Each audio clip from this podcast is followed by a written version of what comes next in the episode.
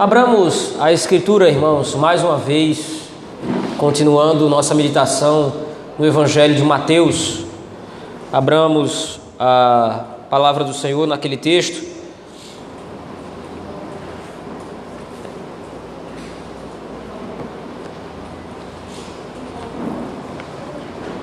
Evangelho de Mateus,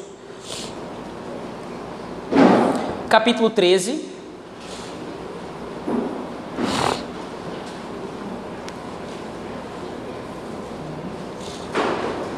Versículos 44 a 46.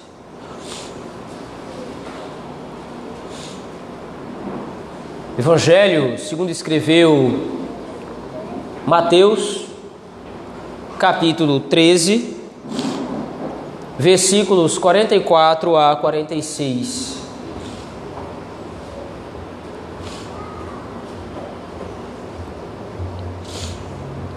Se nos diz o texto da palavra do Senhor.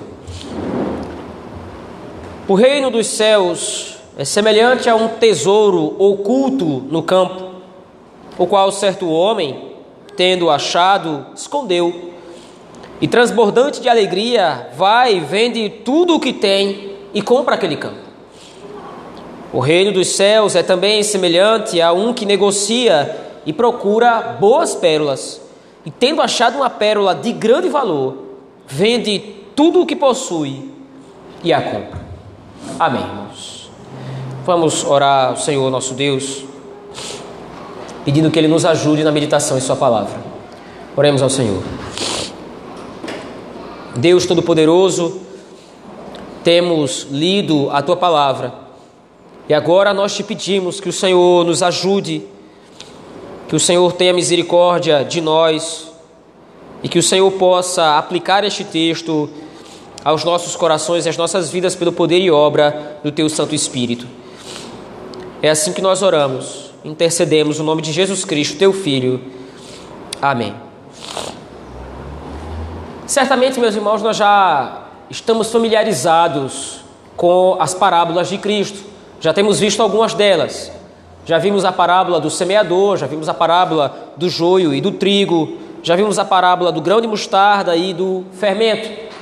Nós vimos que todas essas parábolas, elas têm o intuito de mais uma vez esclarecer a realidade do reino aos eleitos do Senhor, aqueles que foram salvos em Cristo, aqueles que creem nele e, por outro lado, ocultar estas verdades espirituais daqueles que não criam no Senhor Jesus Cristo como Messias enviado da parte do Senhor. Essas duas parábolas que nós acabamos de ler, elas são muito semelhantes, ou elas também têm muitas semelhanças ou características parecidas com a parábola do grão de mostarda e do fermento que nós vimos anteriormente. Isto porque aquelas duas parábolas, elas, apesar de serem duas parábolas diferentes, elas têm o mesmo ideal ou o mesmo princípio em vista: demonstrar que o reino dos céus parece pequeno, mas na verdade é maior do que os reinos desse mundo. Os discípulos poderiam ter a perspectiva sobre a perseguição e sobre a adversidade, os discípulos poderiam achar que o reino dos céus é pouco, ou pequeno, ou insignificante, ou irrelevante. Então o Senhor Jesus Cristo propôs aquelas duas parábolas, mostrando para os discípulos, na verdade, que o reino dos céus é muito maior do que o que eles achavam. O reino dos céus, na verdade, é a própria demonstração da glória de Deus e da sua obra salvadora na vida do seu povo. Estas outras duas parábolas, a parábola do tesouro escondido e da pérola, elas também têm a mesma dinâmica. Ambas as parábolas apontam para o mesmo princípio, apontam para o mesmo ideal de duas formas diferentes. Há algumas semelhanças entre elas. A primeira delas, como você pode ver no texto do versículo 44 e no versículo 45, é que elas começam com a mesma cláusula introdutória das outras parábolas. O reino dos céus é semelhante a. Essa expressão que Cristo usa demonstra a sua ideia de fazer uma comparação direta com relação ao reino dos céus o reino dos céus é semelhante, ou ele é igual, ou ele é como alguma coisa. E aí então ele introduz essa semelhança. No primeiro caso, veja aí versículo 44, ele figura ou usa a figura parabólica de linguagem, ou parabolar de linguagem, dizendo que o reino dos céus é semelhante a um tesouro oculto no campo. E aí a parábola, sendo muito curta, o Senhor Jesus Cristo já passa a demonstrar por que dele ter feito essa comparação. O reino dos céus é como um tesouro que estava escondido num campo. E o homem, certo, certo homem, achou esse tesouro. Só que o detalhe da, da narrativa, o detalhe da parábola, é a reação desse homem ao ter encontrado o tesouro. Ele não simplesmente toma o tesouro, ou ele não simplesmente pega o tesouro que ele achou. Ele volta a esconder, veja aí, continuação do texto. Ele, tendo achado, escondeu novamente o tesouro e, transbordando de alegria, vai, vende tudo o que tem e compra não somente o tesouro, ele compra o campo inteiro. A demonstração de Cristo agora, veja, Cristo quer chamar a atenção não para o tesouro em si. Cristo está chamando a atenção agora para a atitude do homem. O que é que ele faz quando ele acha o tesouro? Ele escolhe o tesouro novamente, ele vai transbordante de alegria, e aí existe uma caracterização que é feita de maneira muito especial por Cristo. Ele demonstra que o homem, ao ter achado o tesouro, naturalmente ele fica alegre, mas ele vende tudo o que ele tem e compra o campo onde estava o tesouro. Qual é o ponto em questão? O Senhor Jesus Cristo agora está trabalhando nos discípulos. Como é que os discípulos eles devem olhar para o reino dos céus? Os discípulos devem olhar para o reino dos céus, os discípulos devem olhar para a sua salvação como algo muito valioso. E aí por isso então que o Senhor Jesus Cristo compara o reino dos céus a um tesouro. Ele está chamando a atenção dos discípulos para que seus corações possam ver que o reino dos céus é uma dádiva, é algo precioso, é algo valioso. Mas não somente isso, é algo pelo qual vale a pena entregar toda a sua vida. Quando o homem acha o tesouro, ele vende tudo o que ele tem para adquirir aquele campo onde estava o tesouro. Veja, reporte-se, lembre-se mais uma vez ao contexto do Evangelho de Mateus. Não é fácil ser crente no contexto do Evangelho de Mateus. Ser crente significa que os meus bens podem ser tirados.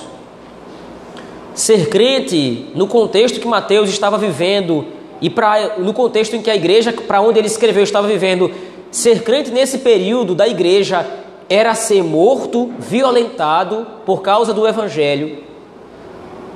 Mas agora Cristo está dizendo: que o reino dos céus é algo tão valioso que, ao ter achado, nós devemos entregar toda a nossa vida a Ele. E isso, de contrapartida, também exige comprometimento da parte dos discípulos. Eu não posso ser um agente do reino, eu não posso ser um filho de Deus eu não posso ser alguém agora chamado para crer em Cristo Jesus e para espalhar e difundir a sua glória através do testemunho do Evangelho, me comprometendo em parte com o reino. Ou eu estou completa e totalmente comprometido com o reino dos céus, ao ponto de entregar a Cristo toda a minha vida, ou eu não faço parte desse reino. Ou eu entendo que a obra da salvação é a obra mais maravilhosa executada por Deus, ou eu entendo que o meu resgate, que a minha redenção é algo maravilhoso a ponto de exceder qualquer outra coisa nesse mundo, ou eu não sou digno de ser chamado filho de Deus. Lembre, no capítulo 8, o Senhor Jesus Cristo se depara com dois discípulos. E aqueles dois discípulos começaram a colocar obstáculos para servir a Cristo. No primeiro momento, um discípulo diz: Olha, deixa primeiro eu enterrar o meu pai, para que depois então eu possa te servir. E o que o Senhor Jesus Cristo diz a ele é: Veja, deixe os mortos enterrar os seus mortos e me siga. Ou, em outras palavras, ou você me segue acima de tudo e de todos ou você entende que o comprometimento exigido de você agora, como agente do reino, é total, ou você não é digno de mim. E o Senhor Jesus Cristo está reforçando essa ideia, esse princípio, mais uma vez agora, demonstrando a valiosidade ou a preciosidade do reino. E veja, a vida diária, ela vai nos roubando isso. A nossa vida nesse mundo, a nossa vida cotidiana, elas, é, a, a nossa vida normal, por assim dizer, o, te, o passar do tempo, as coisas vão passando na nossa vida, as nossas prioridades vão começando a se tornar outras ao, ao longo do tempo da nossa vida, nós vamos começando a perder essa perspectiva do quanto a salvação é valiosa para nós. Nós muitas vezes estamos mais comprometidos com o nosso trabalho, com o nosso sustento, com os nossos projetos pessoais, Muitas vezes nós estamos tão comprometidos com as coisas desse mundo, por mais simples que elas possam parecer, que nós perdemos de vista o quão valioso é o fato agora de nós pertencermos a Cristo Jesus e ao seu reino.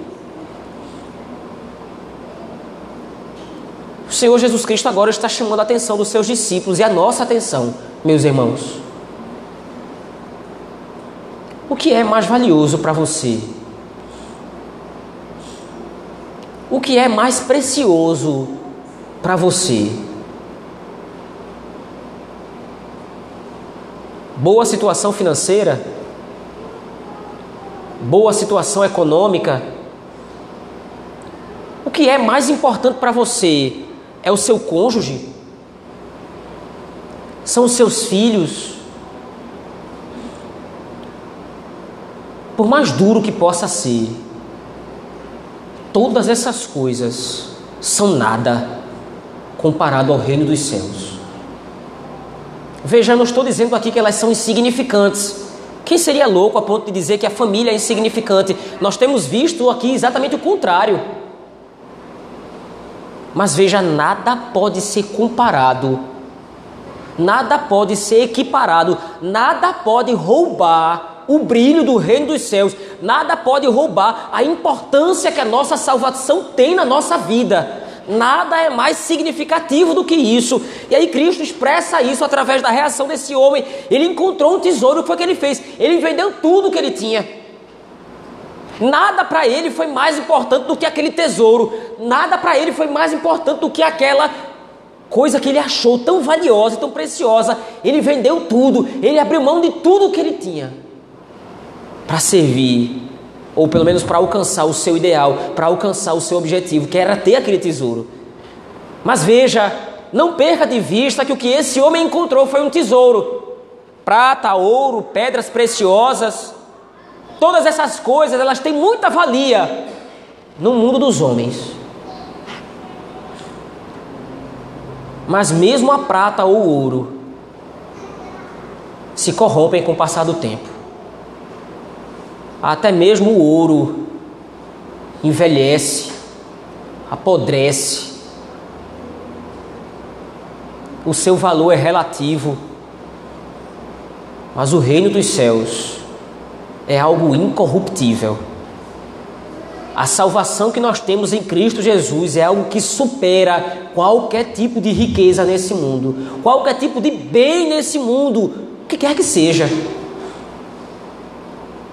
E aí então, como não bastasse o reforço dessa ideia, o Senhor Jesus Cristo repete esse princípio noutra parábola, que agora é a parábola da pérola. Versículo 45 e 46 do texto. O reino dos céus é também semelhante, ele faz uma nova comparação a um, a um homem, naturalmente, que negocia e procura boas pérolas. Diferentemente do primeiro, este segundo já está acostumado com boas pérolas ou com riquezas, ele já está acostumado com preciosidade, mas ele encontra uma que supera todas as outras. E tendo achado uma pérola de grande valor, e aí então a, repetição da ação. A mesma ação do homem do versículo 44 agora é repetida no versículo 46. O que é que ele faz quando ele encontra essa grande pérola, ou essa pérola tão mais valiosa? Vende tudo que possui e a compra. Como disse anteriormente, as parábolas, ela, que essas duas parábolas, elas servem ao mesmo ideal. Demonstrar a grandeza, a valiosidade, a preciosidade do reino dos céus para os discípulos. Mas não somente isso, o comprometimento agora exigido com relação ao reino dos céus é exposto por Cristo aqui. Mais uma vez, então, cabe a ênfase. Se existe qualquer coisa nesse mundo dividindo o seu coração,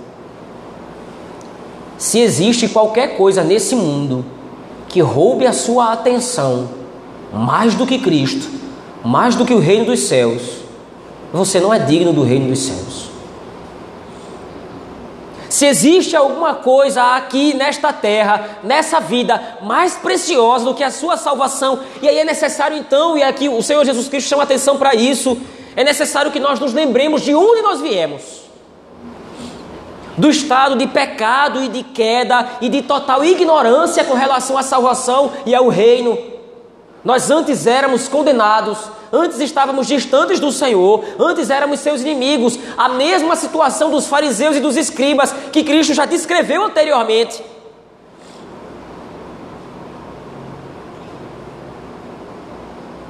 Nós antes éramos perdidos. E agora nós somos achados por Cristo. E nós somos chamados para servir a Ele e ao seu reino. Mas nós só faremos isso da forma como Ele requer de nós. Nós só serviremos ao Senhor, nós só obedeceremos ao nosso Deus. Se nós entendermos que aquilo que nós estamos fazendo, que a obra da salvação executada em nossas vidas, ela é preciosa e mais valiosa do que qualquer outra coisa. Do contrário, meu irmão e minha irmã, seus olhos sempre vão se encantar com algo mais nesse mundo.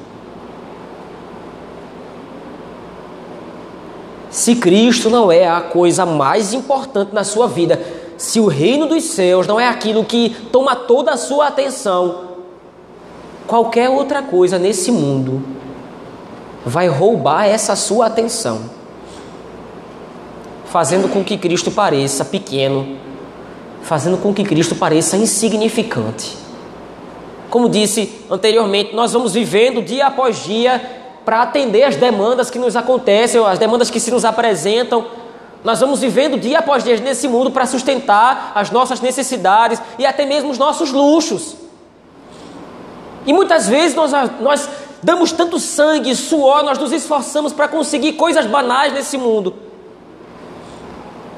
nós nos esforçamos tantos para conseguir casa, carro, boa situação econômica, estabilidade e tantas coisas nessa vida, e nós nos entregamos a isso com tanta gana, com tanta garra.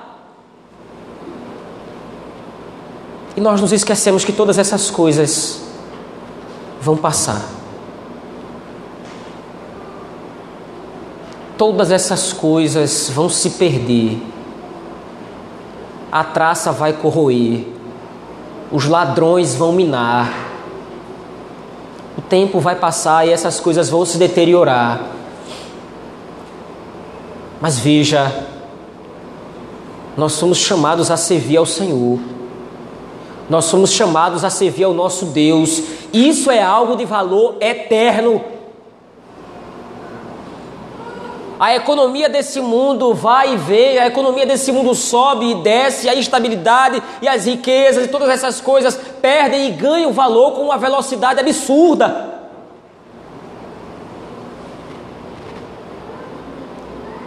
Mas o reino dos céus tem validade eterna. O que pode ser comparado a isso? De maneira, meus irmãos, que o texto de Mateus capítulo 13, versículo 44 a 46, nos demonstra uma, uma única realidade e um único princípio a ser aplicado às nossas vidas. Nós devemos estar conscientes sempre da grandeza, da valiosidade, da preciosidade da obra que foi executado, executada em nós e pelas nossas vidas por causa de Cristo Jesus e através de Cristo Jesus. Quem você era sem Cristo. Quem nós éramos sem Cristo. Perdidos, condenados, condenados a ter muitas riquezas nesse mundo até, quem sabe, condenados a ser ou a estar muito confortavelmente nesse mundo. Mas a vagar pela eternidade sem Cristo, amargando a distância do Senhor e a sua ira para sempre. Sempre que a graça de Deus lhe parecer pequena, sempre que a salvação parecer algo trivial para você, lembre-se de quem você era inimigo de Deus, escravizado ao pecado. E lembre-se também de quem você é agora, herdeiro e herdeira do reino dos céus. A eternidade que antes lhe assombrava, agora faz crescer no seu coração todos os dias uma enorme expectativa por vivê-la. A eternidade que antes lhe aterrorizava, agora faz você exultar de alegria, porque mesmo que você pereça nesse mundo, mesmo que as coisas desse mundo passem, sejam destruídas, os bens, as riquezas, mesmo que tudo isso se acabe, você está agora ligado a Cristo e vai usufruir de eternidade ou da eternidade no novo céu e na nova terra, juntamente com Ele. Mas Isso sempre vai exigir de você um comprometimento em enxergar o reino dos céus desta forma. Certo comentarista J.C. Riley diz que se um homem está realmente convencido da importância da salvação, se um homem está profundamente convencido da valiosidade do reino dos céus, ele vai desistir de tudo mais para ganhar Cristo e a vida eterna. Se eu estou ciente do que representa o reino, se eu estou verdadeiramente convencido que Cristo é a coisa mais valiosa para mim, eu vou abrir mão de qualquer coisa nessa vida por mais humanamente valioso que pareça, para servir a Cristo e ao seu reino.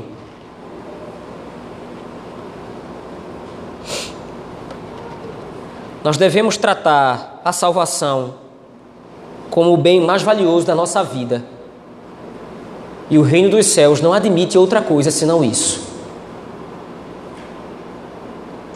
O reino dos céus não admite competição no nosso coração. Ou nós estamos total e finalmente comprometidos com Cristo e seu reino, ou não estamos comprometidos com Ele. Ou nós enxergamos que a nossa vida foi resgatada pela obra preciosa que Cristo Jesus executou e vivemos à luz disso ou nós estaremos condenados à mediocridade de um mundo caído que dá valor ao que não tem valor nenhum.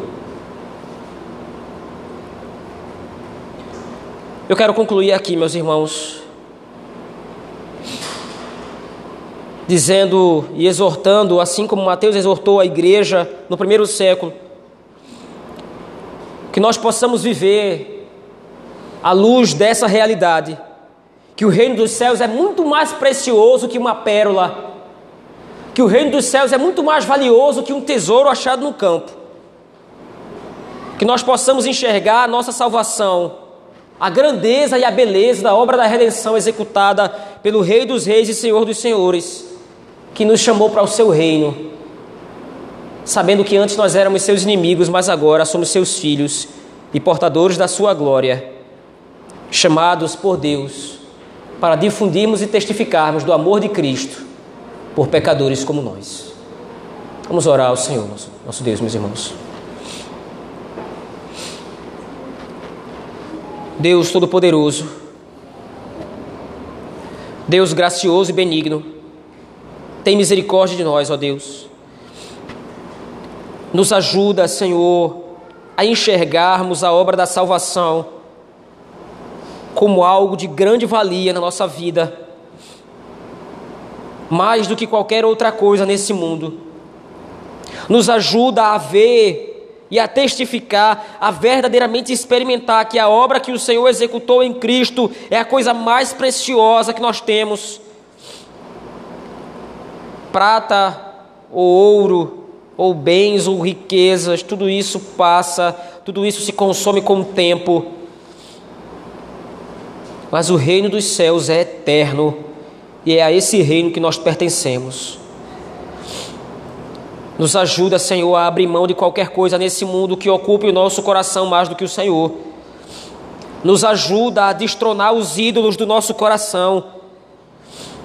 Nos ajuda a condenar e a rechaçar das nossas vidas qualquer outra coisa que nós poderíamos considerar mais valiosas ou mais valiosa que o reino dos céus e nos ajuda a nos entregarmos totalmente, com tudo que somos e que temos, a Ti. É assim que nós oramos, no nome precioso e bendito de Jesus Cristo, Teu Filho, nosso Senhor. Amém.